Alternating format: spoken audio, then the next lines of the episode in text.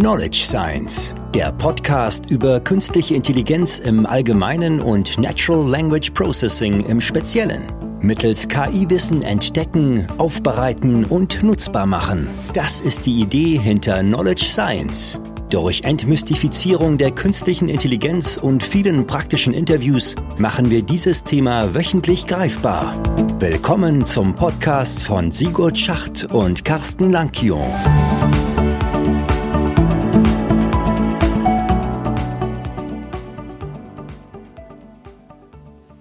Herzlich willkommen zu unserem dritten Podcast.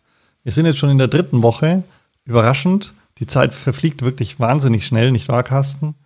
Ja, in der Tat. Und äh, wollen wir gleich mal an, an, an das anknüpfen, wo wir letztes Mal drüber geredet haben. Ne? Da hatten wir über, über KI wieder natürlich und insbesondere über das maschinelle Lernen geredet.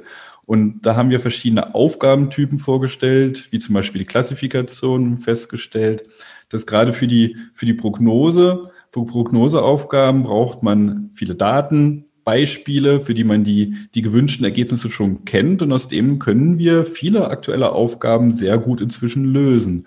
Und dann haben wir aber festgestellt, dass ähm, viele Menschen Aufgaben auch mit, mit weniger Beispielen, ne, mit ganz, ganz wenig ähm, Beobachtungen schon gut in neuen Szenarien bewältigen können und haben uns gefragt, wie, wie kann denn das kommen? Warum können Menschen neue Aufgaben oft besser, während man für einen Computer in der Form durch maschinelles Lernen oft sehr, sehr viele Beispiele braucht. Und in dem Zusammenhang ähm, wollen wir uns heute mal ja, neuartige Methoden anschauen, insbesondere die in Sprachmodellen, Language Models basieren.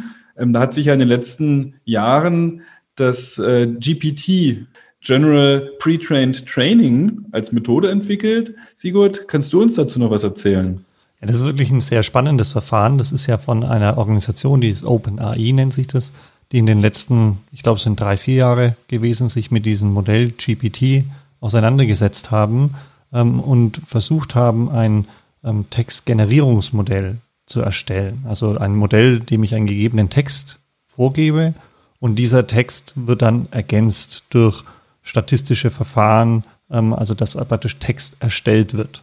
Das Spannende an diesen GPT-3 mittlerweile, also in der dritten Generation mittlerweile, ist, dass die sehr viel Text verwendet haben. Also das sind wirklich äh, Riesenmengen. Also wir reden hier über fast ein Terabyte an Textdaten. Also es ist fast die fünffache Menge der Wikipedia-Texte, die in diesem Modell eingeflossen sind, mit dem man ein, ein Vorlernen durchgeführt hat.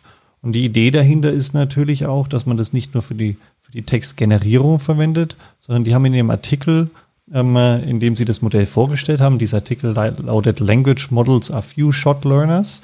Haben die festgestellt oder auch ähm, erzählt, dass man es für verschiedenartige Sachverhalte verwenden kann. Ja, also solche Dinge wie eine Klassifikation von Texten, ähm, für Übersetzungsleistungen, auch für Leistungen, wo ich vielleicht einen Text eingebe, also im Sinne von ein Sprachtext, wie ich möchte gerne eine Internetseite programmiert haben mit dem und dem Sachverhalt und das Modell gibt dann einen ähm, Code zurück. Also nicht nur einen Sprachtext, sondern auch schon einen Code.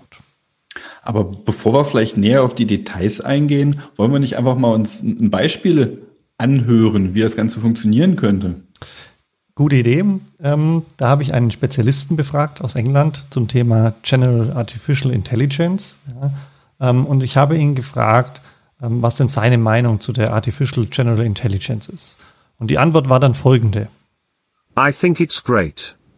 It's just the next step in the development of artificial intelligence. There is nothing that should scare you. It will be a great help in many areas like solving medical problems.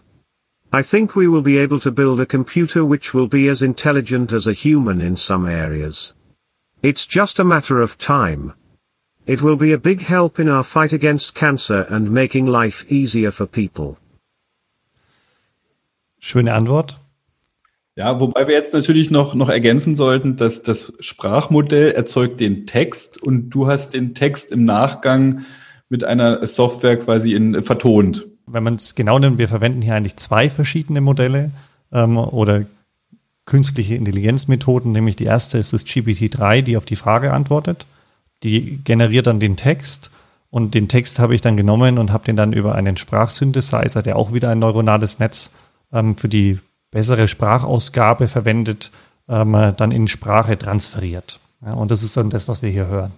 Also diese Antwort, die ist natürlich toll. Die klingt, als ob da jemand wirklich sehr, sehr viel Ahnung in dem Bereich hat.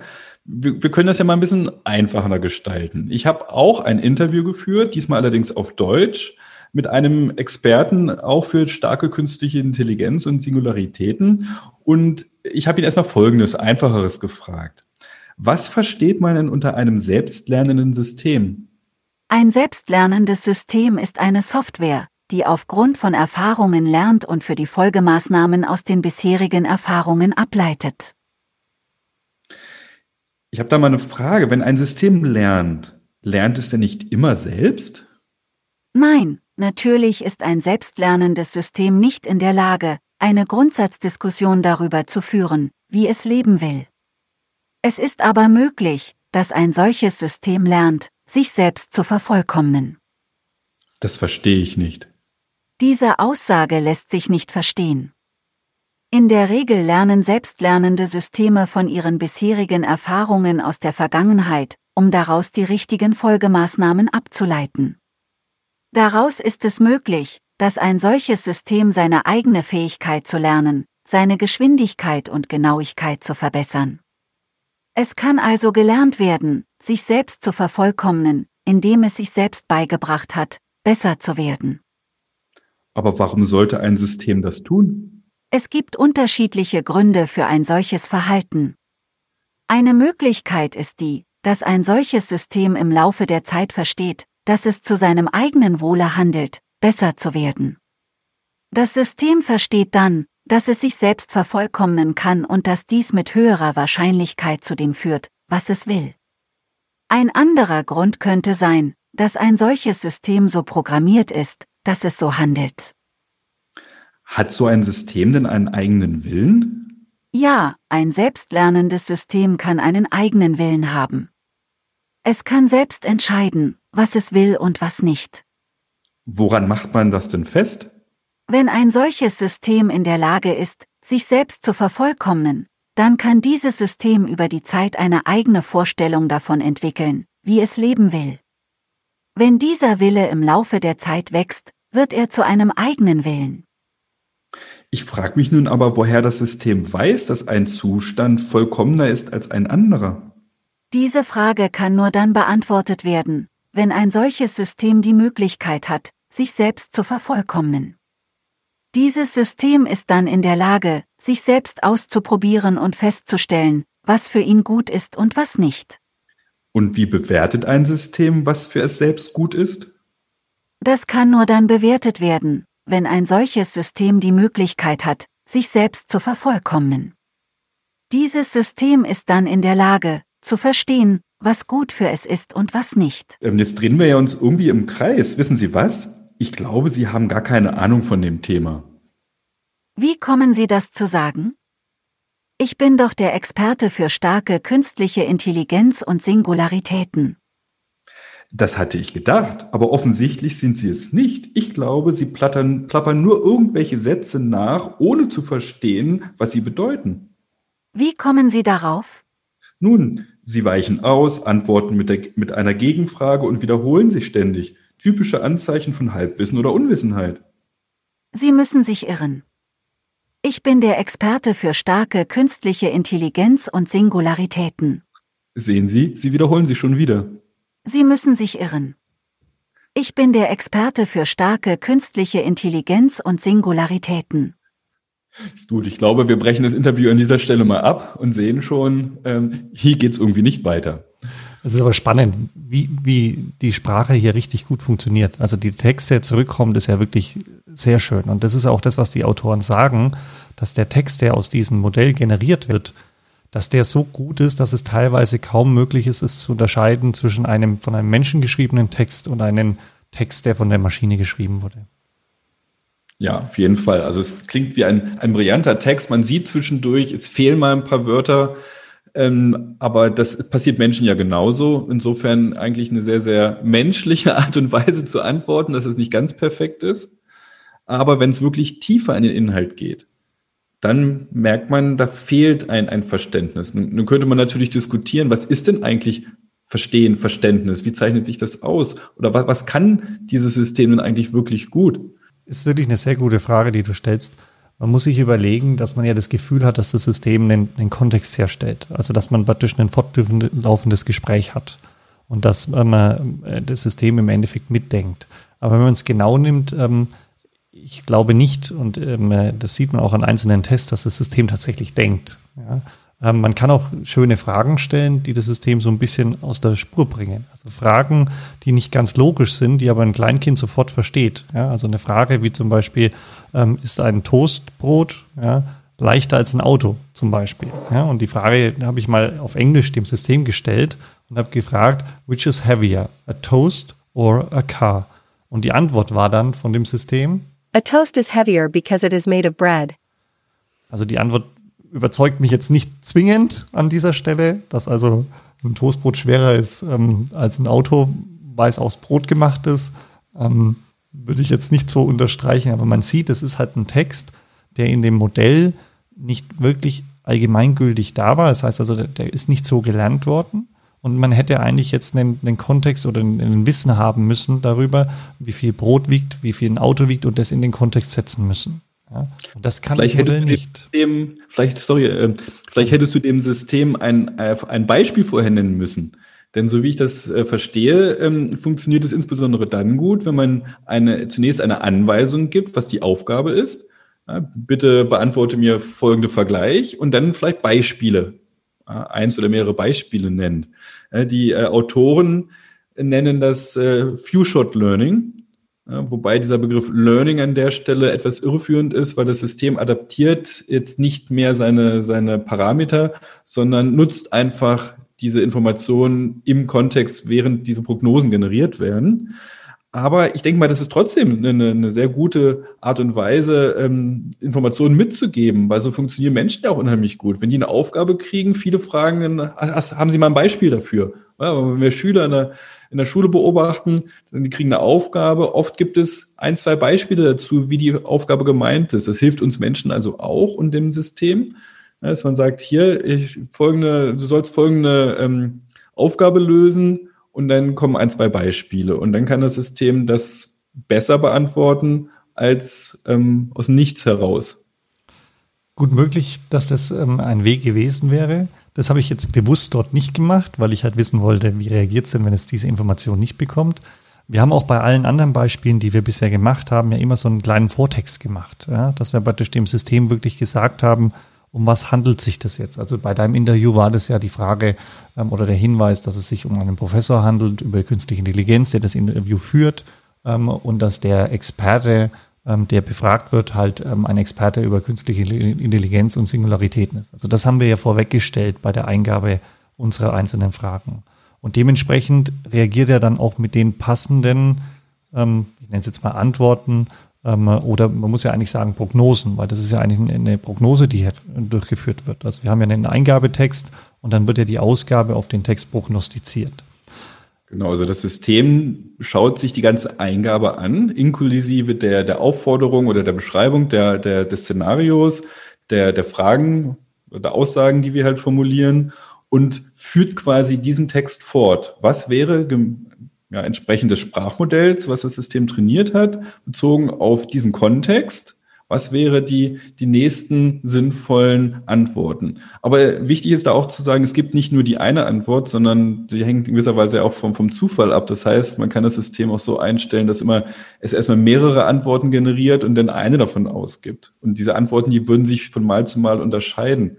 Das, das, das sieht man auch ganz schön, wenn man äh, zum Beispiel einfache äh, Matheaufgaben stellt. Ich habe das System mal gefragt, was ist ein 3 plus 7? Äh, dann kam da raus, ja, das ist 11 zum Beispiel. Also absolut natürlich nicht richtig, wenn ich dann sage, ja, ich dachte, es wäre 10. Nein, es ist 11. Äh, und wenn ich das das nächste Mal laufen lasse, ähm, kommt vielleicht das Richtige raus. Also das ist nicht immer ja, deterministisch. Es können unterschiedliche Antworten herauskommen. Es hat aber dann wirklich mehrere Ebenen, die man betrachten muss. Also ähm, die erste Ebene finde ich, wofür kann ich es verwenden? Finde ich sehr spannend weil wir hier ein Modell haben und wir haben ja am Anfang, ich glaube in der ersten oder zweiten Episode haben wir ja gesagt, dass wir meistens auf die Probleme oder in der Regel mit den schwachen KIs problembezogene Modelle baut. Also dass wir praktisch uns ein Problem überlegen, das wir lösen wollen, eine Klassifikation vielleicht von Text oder ähnliches ähm, oder eine Übersetzungsleistung oder, oder ähm, ein Schreiben oder eine Generierung eines Textes und lernen dann spezifisch ein Modell für dieses Problem anhand Daten, die genau dieses Thema untermauern. Ja. Und hier wird ja in einer gewissen Weise ähm, dargestellt, dass wir hier ein generisches Modell haben, mit der Idee dahinter, genügend Daten, also wir reden hier über wahnsinnig viele Daten ähm, und ein riesengroßes Netz, also neuronales Netz, was hier am Ende aufgebaut wird mit Millionen von verschiedenen Gewichtungen, dass wir dann nicht mehr spezifisch ein Modell lernen müssen für ein Problem, sondern dass wir ein generalistisches Modell für die verschiedensten Probleme haben. Also für die Textgenerierung, für die Sentimentanalyse, für ähm, Fragen-Antworten-Systeme, ähm, für Chatbots oder ähnliches. Ja.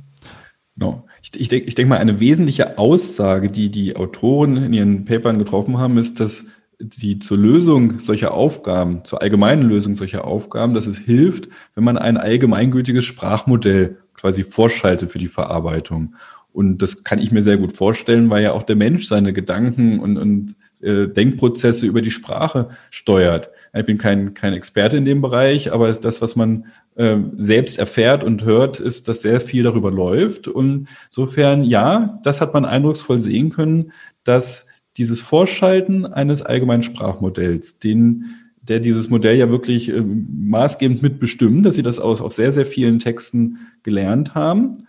Ähm, aber ich habe auch gelesen, dass in einigen Vorarbeiten zu diesem Modell das nicht nur dieses allgemeine Sprachmodell ist, sondern dass auch, ja, dass während dieses Sprachmodell ja äh, aufgabenunabhängig ist, dass aber auch gezielt, also so eine Art Feintuning, einzelne Aufgaben, wie eine Übersetzungsaufgabe, wie eine Sentimentanalyse, wie eine, eine Textklassifikation, äh, mehrere davon quasi nachtrainiert wurden, also auf dem Modell nochmal drauf trainiert wurden, sodass das Modell durchaus solch die eine oder andere Aufgabe, gängige Aufgabe aus diesem Bereich schon kennt. Natürlich nicht genau die, die wir in der, in der Anwendung stellen, aber vergleichbare. Und ich glaube, dass es dann besonders gut ist, wenn es vergleichbare Aufgaben schon mal kennengelernt hat. Und das dann im Sinne von Übertragen auf ähnliche Szenarien durch ein paar Beispiele das dann quasi besser machen kann. Da bin ich mir auch sicher. Also ich glaube, wenn man wirklich was komplett Neues macht, also ich habe ein paar Sachen mal ausprobiert, dass ich jetzt ähm, gerade auch hier in dem Kontext mit dem Knowledge Science und den Abbildungen von sogenannten Knowledge Graphen, dass ich dem Modell einfach die Bitte stelle, er soll doch bitte mal aus einem Text mir eine Knowledge Graphen generieren. Also da kamen keine wirklich sinnvollen Antworten raus. Also das war eher nicht verwertbar. Was aber interessant war, wenn man jetzt zum Beispiel Fragen stellt, die schon in einer gewissen Weise logisch sind, also Beschreiben eines kleinen Programms, ja, in einer Programmiersprache, die häufig verwendet wird, sagen wir mal JavaScript oder ähnliches. Da kommen wieder sehr gute Beispiele raus. Und da habe ich die gleiche Vermutung wie du, dass hier halt sehr viele Arten, wie das transferiert wird, schon vorgelernt sind oder dass das halt äh, nochmal wie so eine Art spezifisches Lernen auf das generalistische Sprachmodell nochmal draufgesetzt wurde und man dadurch einfach sehr gute Ergebnisse liefert. Aber Sigurd, wenn du sagst, dass äh, das Modell letztendlich programmieren kann, ne, man formuliert, das wäre ein schönes Anwendungsszenario. Ich sage einfach, was ich haben möchte, meine Anforderungen, ähm, sag bitte programmier mir etwas, was die und die Aufgabe erfüllt, dann schreibt mir das Programm das.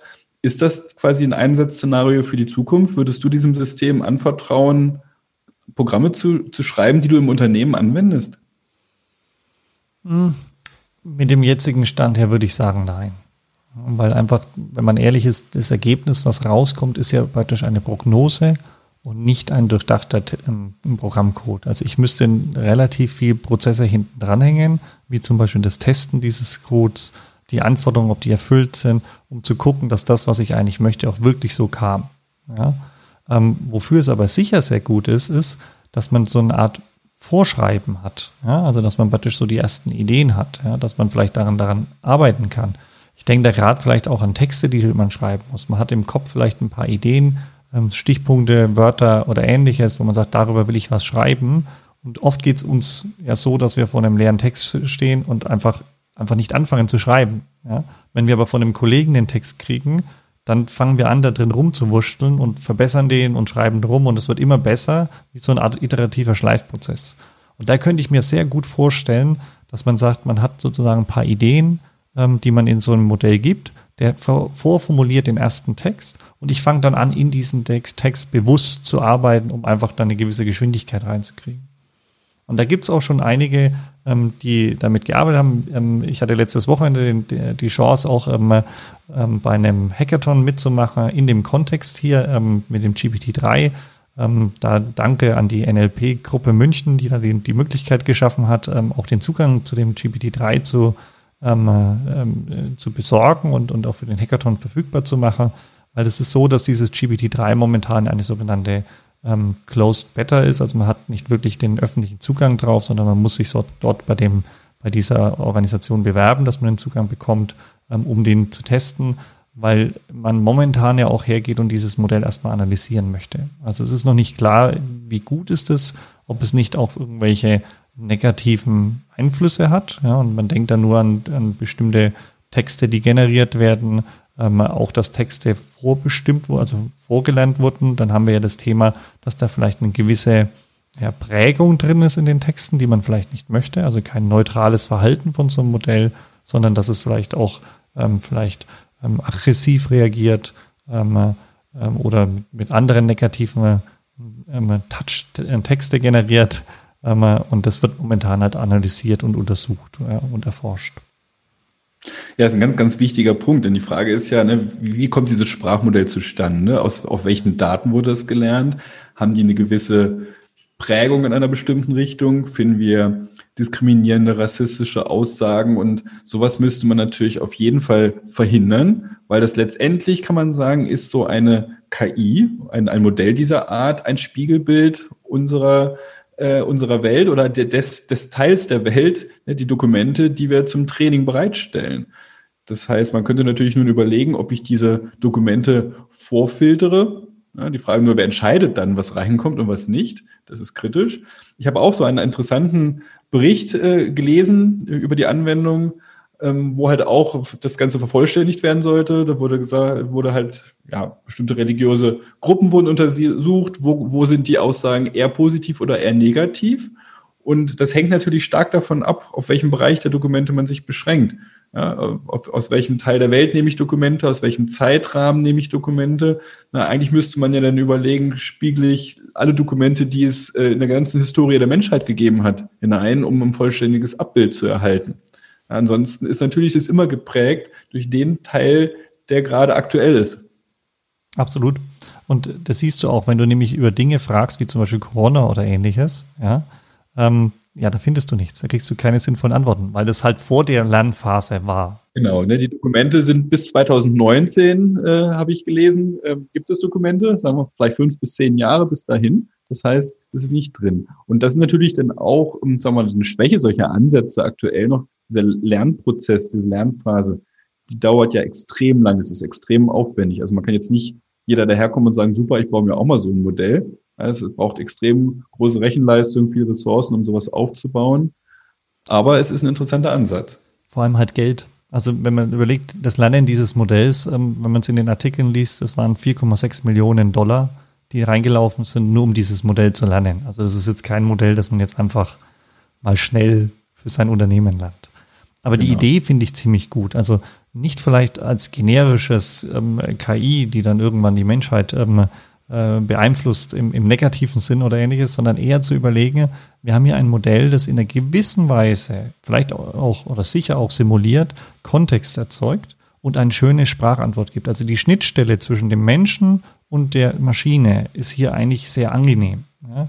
Und wenn man das jetzt mal in den Kontext in die Unternehmenswelt setzen würde und sagen würde, wir nehmen zum Beispiel das gesamte, äh, die gesamten Dokumente eines Unternehmens und nützen die als Input für die Anpassung, also wenn man von Anpassen reden möchte, also für dieses Few-Shot-Learning ähm, und verknüpft es zum Beispiel noch mit einem, mit einem anderen System, bei dem ich die Ergebnisse verifizieren kann. Ja, dann könnte man wirklich ein, eine sehr schöne Kommunikation über Wissen des Unternehmens, also über das Abfragen des Wissens im Unternehmen erzeugen. Ja, wobei dabei, ich denke, wir haben dann ein Problem bei diesem Few-Shot Learning. Das ist ja quasi so dieser, dieses Fenster, der Kontext, den ich als, als Daten, als Input bei der, bei der Anwendung bereitstelle. Und der kann jetzt auch nicht beliebig groß sein. Also ich kann ja jetzt nicht jetzt mal ein paar, paar Gigabyte an Dokumenten reinhängen. Dann müsste man eher überlegen, ob man so ein Modell noch als, als Feintuning nochmal wieder nach, nachlernt auf, auf seiner eigenen Domäne. Dass ich schon sage, ja, so ein allgemeines Sprachmodell ist hilfreich. Ich denke mal, das ist eine wichtige Erkenntnis. Ein allgemeines Sprachmodell ist hilfreich in der Vorverarbeitung. Dann vielleicht basierend auf dem, für seine eigenen Aufgaben nachtrainieren, dass es speziell dafür geeignet ist, besonders gut geeignet ist. Und den, den Kontext, den ich habe, das ist ja sowas, was mir so gerade im Kopf rumschwirrt und wir uns unterhalten, was ich gerade gelesen, aufgegriffen habe, dass ich das natürlich berücksichtige, zusätzlich. Aber jetzt noch mal eine Frage, Carsten. Ist so ein Modell gefährlich? In der Form aus meiner Sicht aktuell noch nicht. Nein. Also um, um damit ein Modell gefährlich wird, dann müsste es müsste man es ja verknüpfen mit mit Handlungen. Es müsste, äh, wenn es jetzt anfängt, was ist ich im Internet Sachen zu bestellen, dass es einen Roboter baut, sich sein, seine Fähigkeiten auf diesen Roboter projiziert, ihn einsetzen kann, um gegen den Menschen zu agieren, dann sollten wir uns darüber nachdenken. Solange dieses System einfach nur äh, Sprache generiert, als solches erstmal nicht. Aber ich denke mir, wir müssen aufpassen. Ich meine, auch, auch ich kann, wenn ich diese Sprache, die generiert wird, nutze und, und beliebig veröffentliche und ich irgendwann nicht mehr unterscheiden kann, ist sie jetzt generiert oder von einem echten Menschen? Und diese Sprache, diese Antworten dann wieder Handlungen hervorrufen von Menschen, dann kann es gefährlich sein, ja. Ich würde sogar noch was ergänzen. Wenn man überlegt, viele ähm, der negativen Tätigkeiten, die man auch im Internet findet, also sagen wir sowas wie zum Beispiel ähm, ein, ein Phishing oder ähnliches, wo Mails versendet werden, um dann Informationen einzusammeln. Ja. Die sind ja deswegen so interessant ähm, oder so, so effektiv, weil ich kostengünstig eine große Masse anschreiben kann. Das ist ja das, was, also wenn man überlegt, wenn das Internet nicht gäbe, dann müsste ich Briefe verschicken, die wären viel zu teuer, da würden also viele ähm, dieser Gruppen gar nicht auf die Idee kommen, das zu machen, weil der Ertrag niedriger ist als das, was ich an Kosten habe. Ja? Die Kosten, die bei dem Phishing jetzt momentan da sind, ist diese Texte so zu schreiben, dass ein anderer drauf reinfällt. Ja? Und das Versenden und so weiter sind ja keine Kosten mehr. Ja? Wenn jetzt in so einem Modell genützt werden kann, um solche Texte zu schreiben, die so effektiv sind, dass ein Mensch sie nicht mehr unterscheiden kann, dann reduziere ich diese Kosten ja auch wieder. Und das kann ja wieder dazu führen, dass ich praktisch damit eigentlich schon eine gewisse Brisanz, vielleicht nicht eine Gefährlichkeit, aber eine Brisanz bei solchen Modellen sehen kann. Genau, sehe ich genauso. Das, wir müssen unterscheiden Gefährlichkeit, dass das Modell selbst aktiv wird und die Weltherrschaft an sich reißt. Das nicht, aber dass es leichter ist, das als ähm, Teil von meinem Missbrauch zu nutzen, ja, Phishing-Versuche, dann, dann ist es gewisserweise eine Gefahr. Genauso wie man halt so schön diese Beispiele nennt, ein Messer äh, kann ich positiv nutzen, nutzen, mir eine Scheibe Brot abschneiden oder beschmieren. Ich kann natürlich auch Gewalttaten damit verüben. Und, und genauso kann ich diese Technologie natürlich auch im Negativen einsetzen. Ja. Aber trotzdem muss ich sagen, unterm Strich war jetzt die letzte Woche sehr positiv, fand ich. Ich habe viel mit dem Modell rumgespielt. Ähm, der Hackathon, der gemacht wurde, war auch faszinierend. Da sind wirklich tolle Beispiele auch gezeigt worden. Eins, was mir besonders gut gefallen hat, das war eine Gruppe, die ist ähm, hergegangen und kam auf die Idee zu sagen, sie nehmen einen Text, also praktisch eine Eingabe, wie zum Beispiel ich trinke ein Bier oder ähnliches, und lassen von dem Modell das in eine ähm, Gebärdensprache übersetzen, ja, so dass man dann genau beschrieben kriegt, wie denn die Gebärdensprache für diesen Satz aussieht. Und das fand ich eine tolle Anwendung. Ähm, die haben das dann innerhalb von zwölf Stunden, 24 Stunden umgesetzt und haben das dann gezeigt. Also super toller Hackathon, wo ich sage, also da kommen auch schon viele positive Aspekte raus aus so einem Modell. Ähm, auch wenn man natürlich jetzt noch viel forschen muss und schauen muss, ob man das irgendwie ähm, besser greifen kann, die Qualität erhöhen kann vom Ausgang und natürlich auch schauen muss, inwiefern denn ähm, Falschaussagen oder ähnliches ähm, in dem Modell zu negativen Auswirkungen führen. Sehr, sehr schönes Beispiel, dass man sieht, solche Technologie kann auch sehr, sehr positive, schöne Anwendungen haben. Aber ich glaube, es zeigt auch wieder, dass das ein Beispiel ist für eine, ja, als eine Form von Übersetzung, wo ein, ein tiefer gehendes Verständnis ja nicht zwingend erforderlich ist. Denn das, denke ich, ist nach wie vor die, die Schwäche es ist, es ist ein Natural Language Processing, kein Understanding für mich. Auch wenn die Autoren das so darstellen, ein tiefes Verständnis ist nicht dabei, wobei man jetzt natürlich diskutieren können, was braucht es für ein Verständnis, was ist wirklich Verständnis, aber das, denke ich, ist eher Thema für einen der folgenden ähm, Episoden unseres Podcasts. Ja, und ich glaube, wir sollten das auch dann später immer mal wieder aufgreifen, wie das technisch dann genauer funktioniert, wie die Anwendungsfälle sind. Aber da haben wir noch genügend Sendungen, wo wir diskutieren können. Ich denke, ähm, für heute ist es spannend gewesen, spannende Woche. Ich hoffe, Sie als Zuhörer hatten Spaß dran mit diesen Fallbeispielen. Ähm, wir haben hier tatsächlich zwei verschiedenartige ähm, künstliche Intelligenzen verwendet oder Methoden verwendet ähm, an dieser Stelle, um diesen Podcast so zu generieren. Also einerseits, wie gesagt, das GPT-3 und auf der anderen Seite ein Sprachsynthesizer, ähm, der dann im Endeffekt daraus die Sprache gemacht hat. Ich freue mich auf die nächste Woche, auf den nächsten Podcast und ähm, hoffe natürlich, dass Sie alle wieder mit dabei sind.